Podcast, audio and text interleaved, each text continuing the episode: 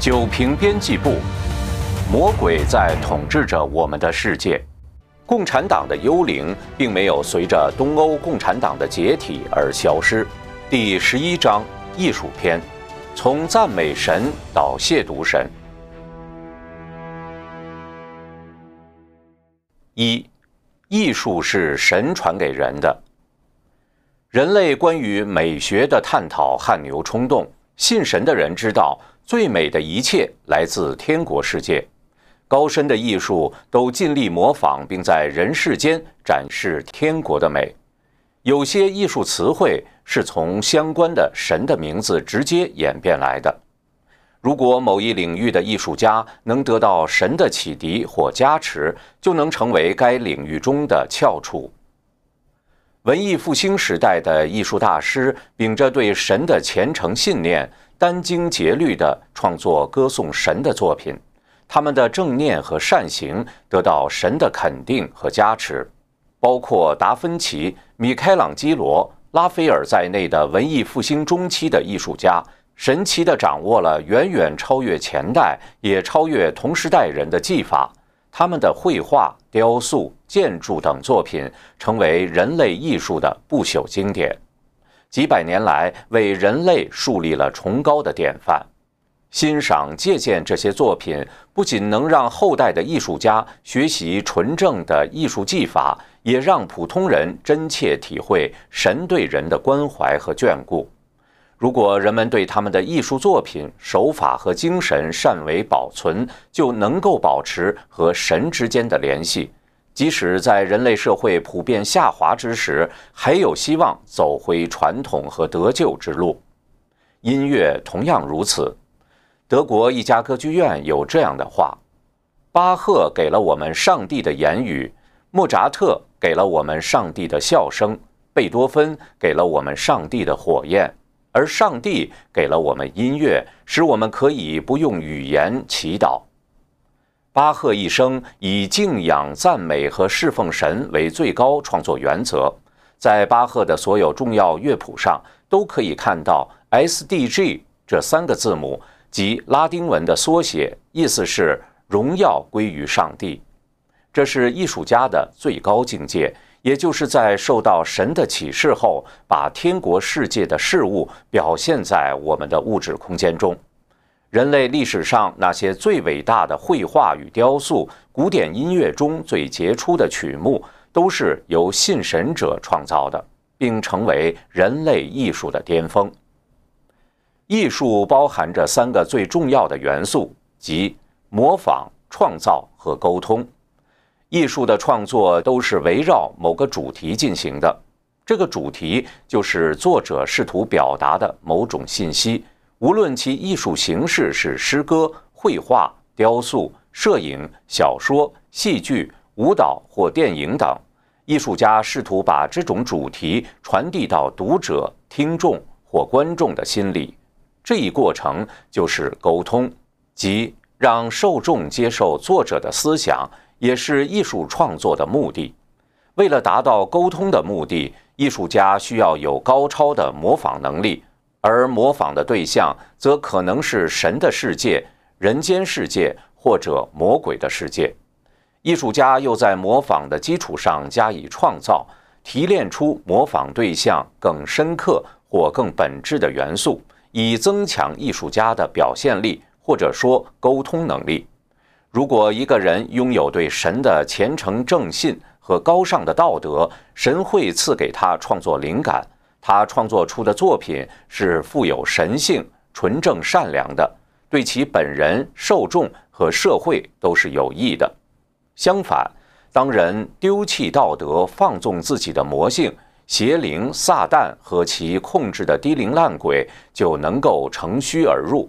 借助人去描绘丑恶肮脏的现象，甚至表现低灵鬼魂的世界，这样的作品对创作者、受众和社会都是有害的。理解了这一点，我们不难理解正统艺术的价值。东西方神传的文化艺术是连接不同的神与人类文明的通道，所传递的是美、善、光明和希望等信息。而共产邪灵操纵人炮制出来的各种变异艺术，则是为了让人远离神，并更加靠近魔鬼。二，艺术对人类的巨大影响。伟大的艺术作品具有传承文明、涵育道德、传播知识、陶冶情操的作用，在东西方各大文明中都具有崇高的地位。古希腊数学家、哲学家毕达哥拉斯认为，音乐的奥秘在于对天体所呈现的和谐之数的模仿，反映出宇宙的和谐法则。中国人也有类似的观点，《史记·律书》和《乐书》提到音乐和五行的对应，以及乐器的制作方法，也是对天地之数的模仿。唯此，才能让音乐达到与天地的和谐，即大乐与天地同和。这样的乐不仅可以招来仙鹤、凤凰等神鸟，还能请来神仙。孔子曾说。郁郁乎文哉，吾从周，是因为孔子崇拜周公以礼乐治国，舜作五弦之琴，歌南风之诗而天下治，亦说明纯正的音乐对人的教化作用。唐太宗李世民的秦王破阵乐微服四夷，《新唐书》记载，玄奘西行取经时。远在中天竺的戒日王施罗益多对玄奘说：“你们国家的国君是个圣人，做秦王破阵乐。”路易十四时代的法国宫廷通过舞蹈和艺术展现了优雅和公民规范。舞蹈传播的不仅仅是技巧，还有社交礼仪和行为规则。路易十四以艺术和文明熏陶欧洲。得到欧洲其他宫廷和大众的效仿。普鲁士的腓特烈大帝不仅是杰出的君王，还是一位音乐家，既作曲又演奏长笛。他下令修建了柏林歌剧院，亲自督导歌剧，并让更多的社会阶层来接触歌剧。到了今天，歌剧成为德意志民族文化的重要组成部分。上述几个例子可见。正统艺术传播之广和它的感染力。正统艺术符合自然或宇宙的法则，效法神的智慧，带有特殊的力量和效用，对人的身体和精神都有巨大的正面影响。人们在从事正统艺术创作时，不但身体要按照技术要求参与其中，而且在过程中心灵的专注。灵魂与艺术所表现主题的沟通，往往让人有超越这个物质世界的特殊体验。比如唱诵神的歌曲时，那种肃穆庄严、接近神的辉煌而美好的体验，难以行诸笔墨。对欣赏艺术的人而言，艺术作为一个可以通神的特殊的载体，背后凝结着很多人的智慧、创造和灵感。往往有着超越表面的深刻内涵，有的作品甚至传递着特殊的精神能量，这些都能够在灵性和精神的层面对人起到独特的作用，而这种作用是其他物质手段所无法取代的。在影响社会道德精神方面，一个好的艺术家可以将抽象的价值通过一个个动人的故事。灌注到人们的心中，即使一个人并没有高深的学问，没受过良好的教育，也会从艺术中受到心灵的启迪和道德的熏陶。在传统社会里，对是非善恶的认识，西方人有多少是从美人鱼、白雪公主这样的民间童话中获得？中国人有多少是从四大名著、评书、戏剧中得到的？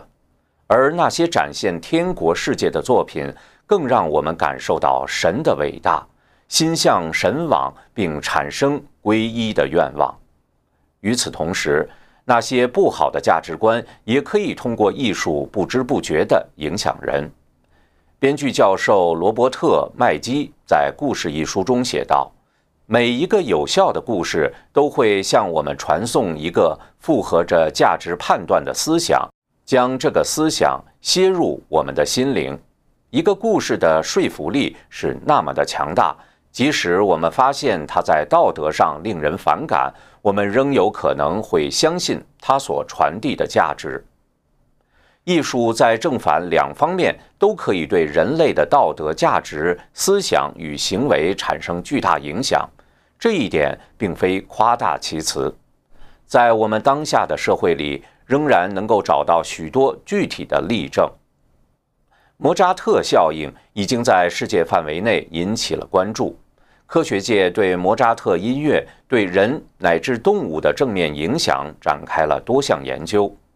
二零一六年，对莫扎特效应更深入的研究发现，莫扎特音乐对人类的认知功能、行为有正面影响。令人惊奇的是，反向播放的莫扎特音乐起的是完全相反的作用，而勋伯格的现代无调性音乐对人起的作用和反向莫扎特音乐非常相似，也就是说有负面影响。与无调性音乐相比，摇滚乐的负面效应更大。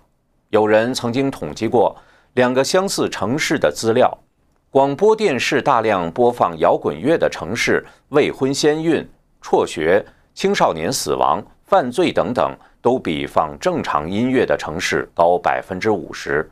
许多摇滚乐美化自杀，有代表性的黑色的旋律和令人抑郁的歌词。都可以被看作鼓励自杀，而且年轻人听多了摇滚之后去自杀，已经是不可辩驳的事实。听了摇滚乐按照歌词描述的死法自杀的青少年并不少见，摇滚乐手陷入抑郁、滥用毒品甚至自杀更是一个普遍现象。另一个广为人知的负面例子是纳粹国家电影《意志的胜利》，该宣传片。尽管导演莱尼·瑞芬斯塔尔辩称他所拍摄的是纪录片，艺术手法高超，他展现的宏大场面和力量，使得观众对其背后传递的精神力量感同身受。许多首创的拍摄手法和高超的技巧影响了诸多后世电影，他为希特勒和纳粹德国起了巨大的宣传作用，被称为最具权威性的宣传电影。二零零三年，英国《独立报》评论说：“意志的胜利蛊惑了许多人，使他们赞赏而非轻视纳粹主义，无疑为纳粹党在世界范围内争取了很多朋友和盟友。”理解了艺术的巨大力量，可以帮助我们更好地理解传统艺术的重要性和魔鬼为什么要变异人类的艺术。三。共产邪灵对艺术的破坏和利用。由于艺术对改变社会具有巨大的作用，共产邪灵利用和控制艺术作为其社会改造工程的重要手段，这一点毫不奇怪。一、共产国家对艺术的利用和控制。共产党国家深知艺术的力量，因此以艺术作为给人洗脑的方式。把所有的艺术形式都变成了洗脑工具。许多人嘲笑中共有唱歌的将军、演小品的将军，认为这些没有受过军事训练、也没有拿过枪、指挥过战争的人怎么配做将军？而实际上，中共认为这些人在推行和维护共产邪教上起到的作用与军队同样重要，甚至是军队所不可比拟的。从这个意义上讲，即使授予他们军衔，也是符合共产党的原则的。正如毛泽东所说：“我们还要有文化的军队，这是团结自己、战胜敌人必不可少的一支军队。”共产国家的文艺演出是以艺术的方式让百姓忘记共产党治下的苦难，培养对共产党的忠心。这种对内对外的宣传和洗脑所起的作用。是军队无法起到的。中共北京奥运会耗巨资的盛大开幕式，朝鲜的阿里郎大型歌舞伎，前苏联的芭蕾舞团，都是服务于党的需求。二零一一年九月，中共文化部在美国首都华盛顿肯尼迪艺术中心举行了一个所谓“中国一个国家的艺术”系列中国文化节，居然把宣扬阶级仇恨与共产暴力革命的经典样板戏芭蕾舞剧《红色娘子军》搬上了国际舞台，给外国人洗脑。如果有正统的贴近神的艺术，或者弘扬人类传统价值的艺术同时存在，洗脑艺术就会被识别并失去洗脑功效。甚至无法生存，这就是为什么所有的共产党国家对艺术和出版行业都有严格的审查制度。二，先锋艺术背后的共产邪灵。许多世纪以来，古典艺术代代相传，这种传统延续到二十世纪戛然而止，艺术传承被一个接一个的激进和前卫的主义替代。艺术迅速走向变异，宏大鼓舞人心和美丽的艺术被新的、不同的和丑陋的代替。艺术的标准降低，直到降到没有标准，只剩扭曲的自我表达。人类失去了审美的普世价值。回顾所有这些新的艺术运动或主义的源头，都与共产主义思潮有着密切关系。其中很多艺术家要么是共产党员，要么是变种共产主义者，或是受这些思潮影响的人。共产国际的匈牙利文化委员、西方马克思主义创始人格奥尔格·卢卡奇创办了法兰克福学派，其中一个任务就是通过背弃文化建立新的文化形式。该文化形式必须排除自觉地模仿创世主的艺术。德国社会主义者法兰克福学派的代表人物马尔库塞在《单向度的人》中称，艺术主要指先锋派自动地对抗现存社会关系，并加以否定和超越，倾覆占传统地位的意识及普遍经验。也就是说，他们要鼓动艺术去反神，颠覆传统道德。此类观点主导了现代艺术的走向。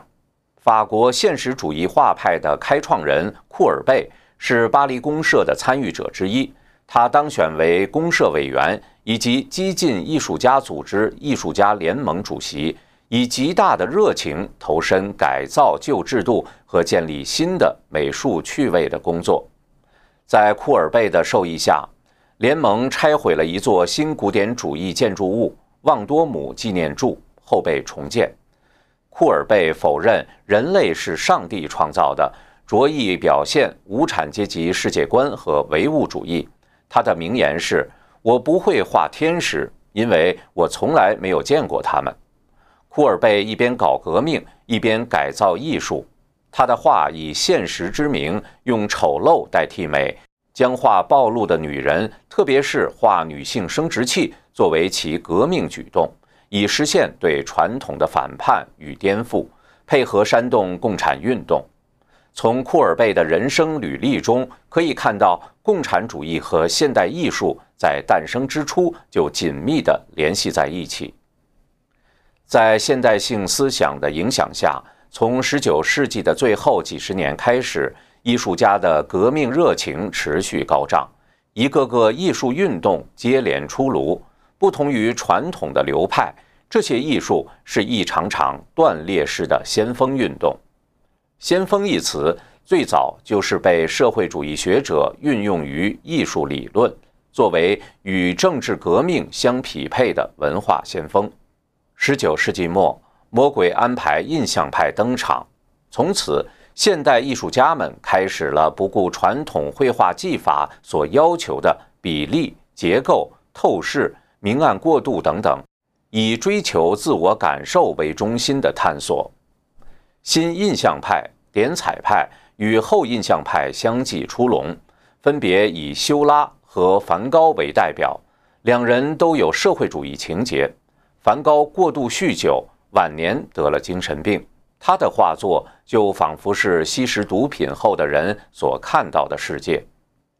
艺术作品是创作者和观众沟通的媒介，作品中带有创作者想要表达、传递的信息。文艺复兴巅峰时期的艺术家传递给观众的信息是善和美，现代派艺术作者放纵自己的主思想，让鬼和低灵控制自己的大脑。他们本人常常是疯疯癫癫的，其作品传递的信息是阴暗负面的。梵高等印象派画家的许多画作带给观众的就是朦胧灰暗、阴森颓废。无理性的感觉。印象派之后是表现主义和野兽派，再后是由毕加索领头的立体主义。一九四四年，毕加索登报宣布加入法共。他在我为何成为共产主义者文中说：“我加入共产党是我生命和作品中有逻辑的一步，这给了他们意义。在被压迫和反抗中，我不只要用绘画。”还要用生命去战斗。毕加索鼓吹打破传统画法，每样事物在他那里就像一块软泥，任由他捏弄，弄得越怪异，他就越满意。制造怪异的过程，就是不断破坏画面的过程，使之达到一种让人看后不得其解的状态。就连和他一起创建立体主义的现代派绘画者都不喜欢他的作品。亚维农的少女认为他在吞油喷火。立体派成员之一马塞尔·杜尚又发展出达达主义，以展出现成物的方式实现对传统艺术的颠覆和反叛。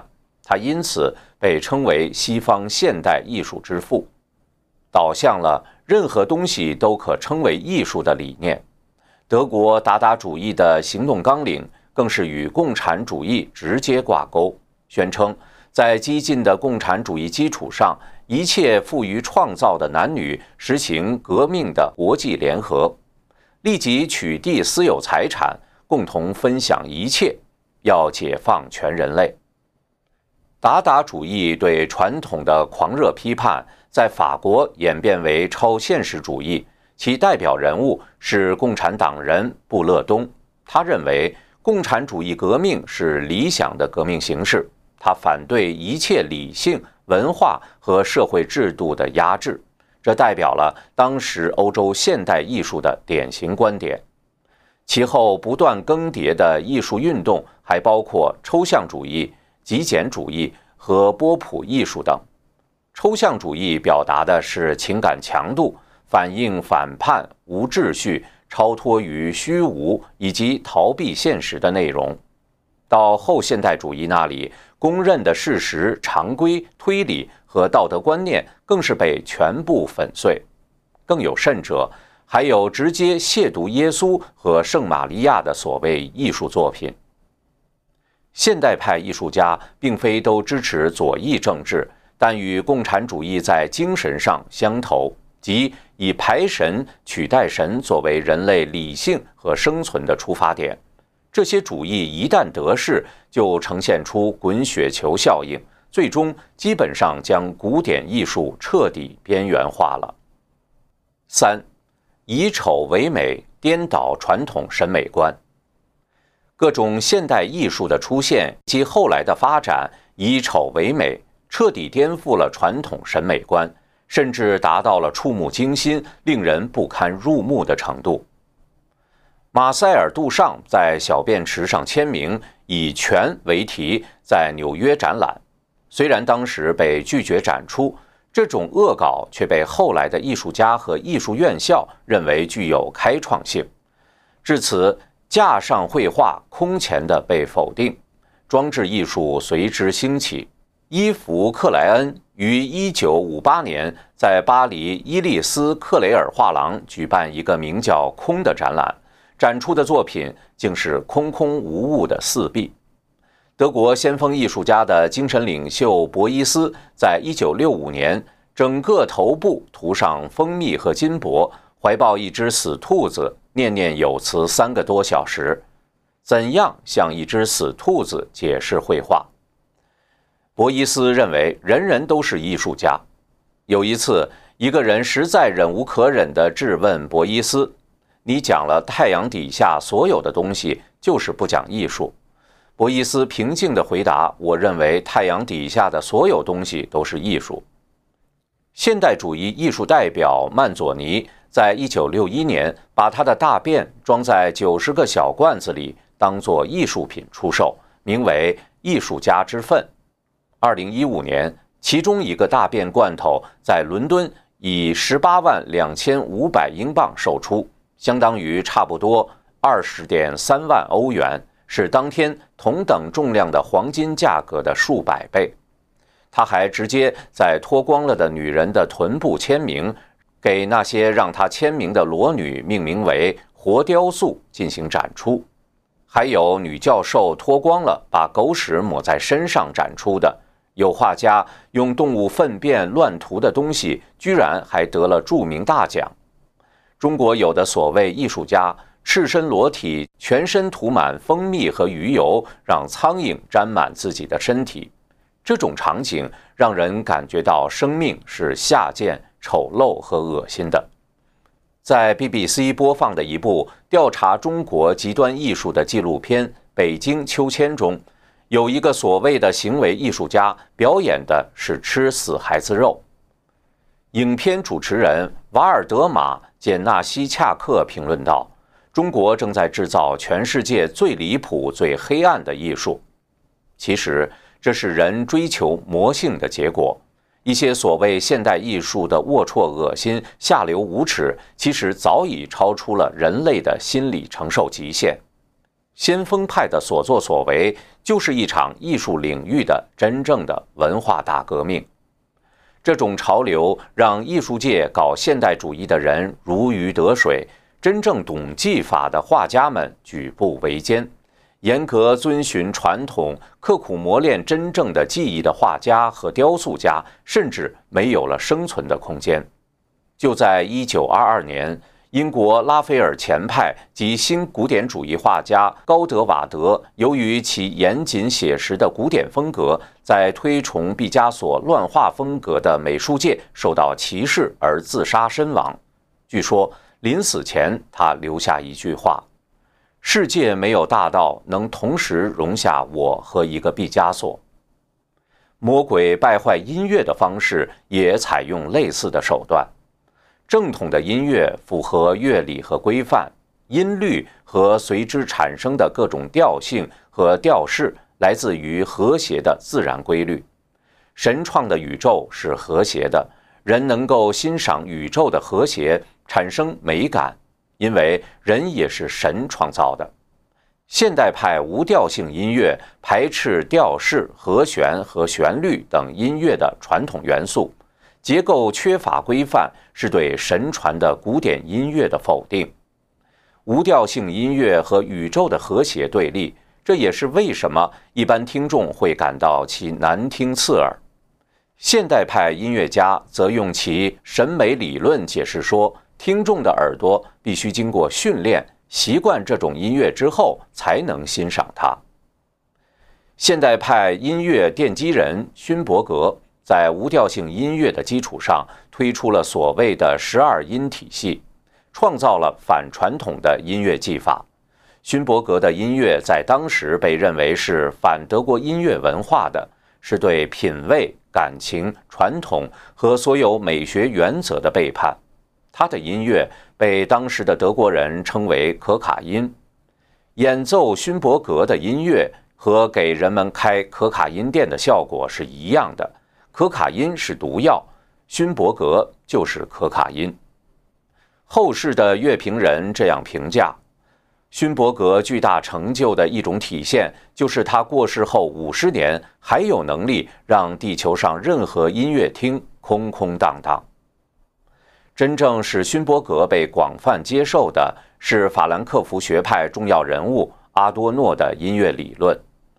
阿多诺在其1949年写的《现代音乐哲学》中，用哲学理论论证勋伯格的十二音技法，达到了音乐创作发展的巅峰。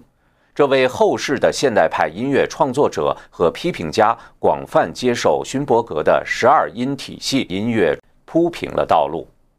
此后，勋伯格被很多人效仿，对先锋派音乐起到了巨大的推动作用。先锋派浪潮亦对音乐界产生了重大冲击。在用现代派音乐破坏传统之后，先锋艺术用摇滚乐代替了古典乐在人们生活中的位置。美国共产党音乐理论领军人物芬可斯坦公开要求打破古典乐和通俗乐的界限，这导致了节奏强烈的摇滚乐后来渗透美国。将古典音乐和传统音乐挤压得只剩下一点极其狭小的生存空间。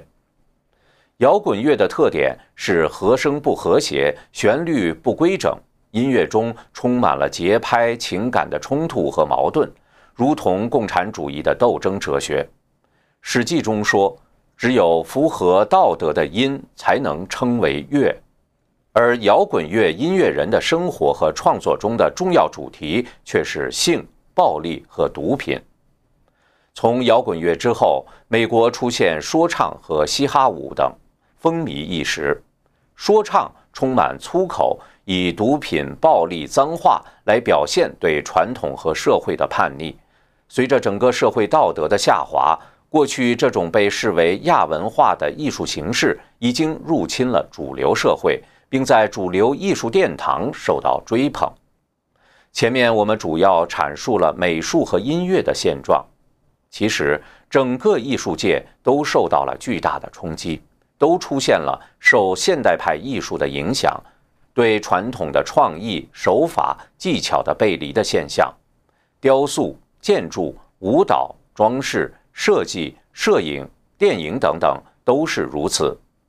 许多从事现代派艺术的人都受到过共产主义意识形态的强烈影响，如现代舞的创始人邓肯，本人是双性恋和无神论者，他反对芭蕾，认为芭蕾是丑陋和反自然的。他本人和一百名学生用国际歌作为舞蹈主题，在莫斯科为列宁演出。这些东西之所以能够在世界上立足、形成潮流，甚至变成主流，和共产邪灵通过其在艺术界的代理人对神传艺术的败坏有紧密联系；而在表现上，则有一种自欺欺人却又被大多数人所接受的逻辑，即如果有一套能够自圆其说的美学理论作为依据，哪怕是垃圾也能成为艺术。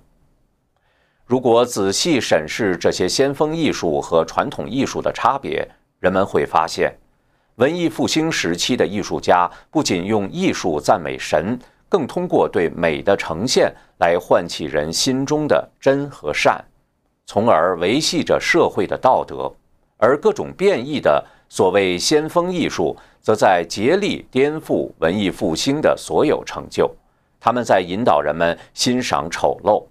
这种丑陋唤起人的魔性，让阴暗、颓废、堕落、暴力乃至邪恶等负面思维主导人，将神所创造的壮美的风景、人自身的神性、道德以及社会加以肢解和丑化，甚至直接亵渎神，从而让人不仅疏离神，也疏离人自身的内在神性，疏离社会和传统价值。四。共产邪灵利用文学毁灭人类。文学是一个特殊的艺术门类，它以语言为载体，承传着神赐给人的智慧，也记录着人类宝贵的生活经验。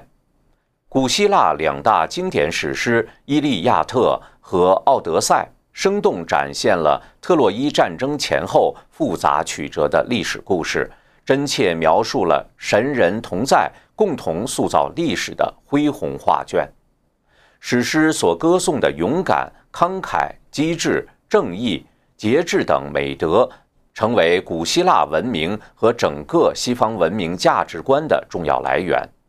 鉴于文学对人的巨大影响，邪灵操控其人间代理人和追求名利、不明真相的世人。炮制推广大量的文学作品，给世人灌输魔鬼的意识形态，诋毁传统文化，败坏世人道德，散播对人生的绝望感、荒谬感、虚无感，让人整体适应魔鬼统治之下的邪恶变异的污浊世界。文学成为魔鬼统治世界的重要工具之一。最直接灌输魔鬼意识形态的是共产党图宣传共产主义的各类作品。巴黎公社被镇压后，公社委员欧仁·鲍迪埃创作了《国际歌》，叫嚣从来就没有什么救世主，也不靠神仙皇帝，扬言要把旧世界打个落花流水。《国际歌》成为第一国际、第二国际的会歌，也是中国共产党的党歌。在世界各国共产主义者的集会和文艺作品中广为使用。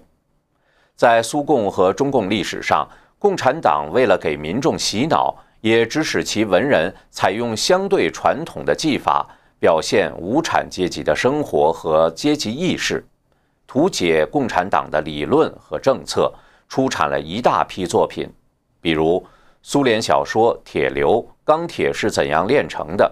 中共的《青春之歌》《太阳照在桑干河上》等，都曾经起到巨大的宣传作用。共产党把这种风格的作品称为社会主义现实主义。毛泽东把这种文艺的功能概括为为工农兵服务、为无产阶级服务。这种文学的意识形态灌输功能非常明显，对此人们已经有相当清晰的认识。但共产邪灵利用文学败坏人类的手段并不局限于此。下文搓其大端，分而述之。第一，利用文学破坏传统。共产邪灵毁灭人类的一个重要步骤是诋毁神传给人的正统文明。不管在中国还是在西方，邪灵都利用具有邪恶变异思想的文人。创作和传播扭曲及辱骂传统文化的作品，在所谓新文化运动当中，凭着对传统的恶毒攻击而一举成名的鲁迅，对中国历史的态度是全盘否定。在发表的第一篇小说《狂人日记》里，他借人物之口宣称，中国的历史上只写着两个字“吃人”，就是这个鲁迅被毛泽东吹捧为。文化新军的最伟大和最英勇的旗手，中国文化革命的主将。毛还说，鲁迅的方向就是中华民族新文化的方向。在欧洲，一九零九年，意大利诗人马里内蒂发表《未来主义宣言》，号召全面反对传统，颂扬机器、技术、速度、暴力和竞争。俄国诗人、共产主义者马雅科夫斯基。一九一三年发表《给社会取味一个耳光》，也表达了和俄国传统的文学取味决裂的决心。第二，以表现现实之名表现丑恶，文人艺术家用文学和艺术表现丑陋、怪异、恐怖的事物或场面，最常用的一个借口是表现现实。在他们看来。古典艺术强调和谐、优美、清晰、节制、合宜、均衡、普遍性、理想性等，必然导致表现现实时要进行选择和加工，作品无法做到绝对的真实。这种观点实出于对艺术的起源和功能的误解。艺术虽然来源于生活，但却应该高于生活，才能给人健康的娱乐和高尚的引导。因此，艺术家创造时必须对表现的对象进行选择、提炼和加工。一味强调写实，实际上等于抹杀了生活和艺术的界限。如果这种绝对的写实就是艺术，那么每个人的所见所闻就是艺术，又何必花费那么大的人力物力去培养艺术家呢？第三，利用文学败坏道德。邪灵操纵其人间代理人，制造了包括表现真实的自我、自动写作等很多似是而非的借口。其目的是让世人摒弃正统的道德标准，放纵人性恶的一面。例如前文提到的法国共产党人诗人布勒东，在《超现实主义宣言》中如此界定这个新的文学主张：纯粹心灵的自动主义。意图运用这种自动主义，以口语或文字或其他任何方式来表达真正的思想功能，他只听命于这种思想，不受理性的任何控制，不依赖任何美学或道德偏见。意识流写作与超现实主义的自动写作密切相关。由于受弗洛伊德心理学的影响，从二十世纪初开始，一些西方作家开始进行意识流创作实验。这类作品往往以小人物、反英雄为中心。情节简单，通过内心独白、自由联想等，呈现个人内心隐秘的思想活动。我们知道，人性当中善恶同在，人在一生当中要通过不断的道德修养和自我克制，不断提高自己，把自己变成一个道德高尚的好人。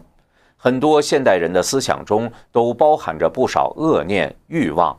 如果以一种放任自流的方式，不加减速地把自己的各种思想意识呈现在公众面前，就等于用一个人的不好的思想去污染全社会。第四，以批判抗议之名放纵魔性。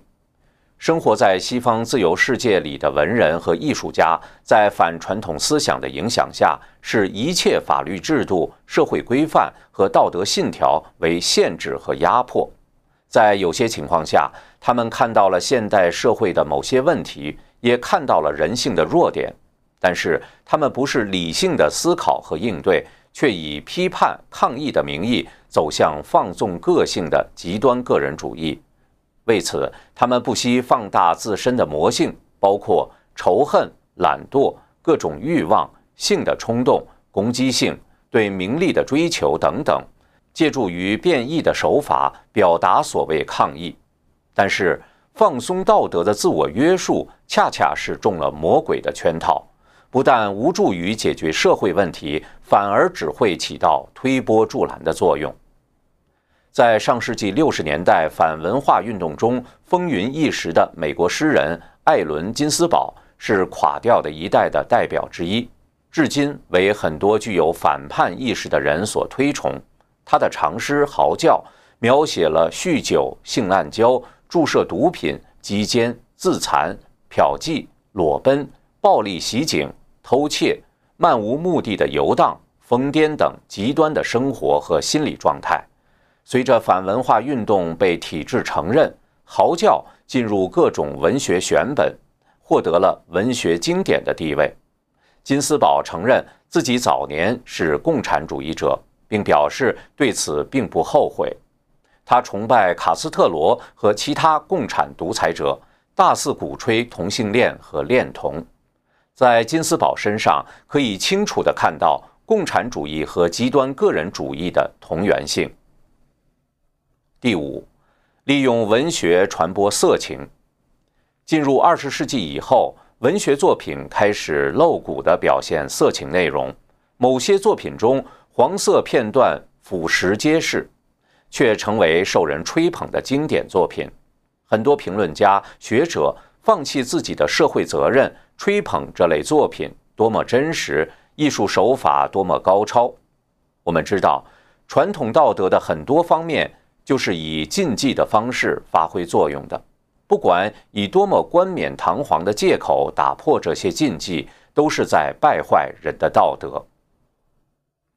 第六。让低龄烂鬼通过文学控制人体。过去几十年来，随着人类文化的日益复杂，出现了大量的所谓类型小说，包括惊悚、恐怖、灵异、幻想等等。邪灵撒旦操纵的低龄烂鬼，可以通过其中部分作品侵袭、控制人的思想，进而控制人体，这就造成了人的非人化。很多历史上闻所未闻的变异现象，都跟低龄控制人体有关。俗话说：“冰冻三尺，非一日之寒。”文学艺术堕落到成为魔鬼的顺手工具，也经过了相当长的过程，涉及不同的流派。浪漫派拓宽了文学对生活的表现范围，一些丑陋怪异的现象，人的极端疯癫的精神状态。通过文学作品进入大众的视野，几个著名的英国浪漫派诗人因为其写作题材的不道德性，曾被称为撒旦派诗人。现实主义打着再现现实的旗号，开始表现人性中更加卑下的部分。某些作品过度渲染变异思想和不道德行为。一位文学批评家说：“现实主义是四足着地在地上爬行的浪漫主义。自然主义把人的道德堕落归因于社会环境和家族遗传性精神病，这就替个人开脱了道德责任。唯美主义提出了为艺术而艺术的口号。”强调艺术的功能在于给人提供感官的愉悦，而不应该承担任何道德的功能。事实上，任何艺术作品都对人的道德有着微妙但深刻而持久的影响。鼓吹艺术不承担道德功能，无非是为艺术承担不道德的功能打开闸门。不能否认。这些形形色色的文学流派创作出一些具有一定水准的作品，但其中鱼龙混杂，良莠不齐。虽然不能说共产邪灵直接操纵了这些流派，但其中的负面因素显然是人道德滑坡之后的表现。他们为共产邪灵利用文学败坏人做了铺垫。一个人在写作时，他的道德水准、精神状态都会反映到作品中来。随着人类道德的整体下滑，作家群体的思想当中，负面因素也渐渐占据了主导地位。创作出的很多作品不但不能让人向善，反而在把人拉向地狱。结语：艺术的力量是巨大的。好的艺术可以归正人心、提升道德、调和阴阳，甚至达到与天地神明的沟通。但在过去的一百多年中，共产邪灵通过其在人间的代理人，利用人的魔性和邪念，创作出数量极其庞大、种类极其繁多的艺术作品，引导人反神、排神、亵渎神、反传统、反道德，磨遍整个社会。说惊世骇俗已不为过。对比传统艺术之美，今天的现代艺术可谓丑陋怪恶到了极点。人类的审美观念已被彻底颠覆。先锋艺术大行其道，赚得钵盆盈满，而曾经被视为神圣高雅的艺术，如今被高度娱乐化、庸俗化，甚至魔化。变成了可以被大众随意消遣、扭曲、嘲笑的对象，甚至是满足人的欲望和发泄魔性的工具。美与丑、雅与俗、善与恶的界限完全消失，甚至被颠倒。魔鬼的丑恶、无序与阴暗被构建成普世价值。人类社会充斥着魔性的信息，人被裹挟着。加速走向堕落和毁灭，提升道德，找回信仰与传统，人类才能重新走上艺术复兴之路，重现真正的艺术的美、神圣与辉煌。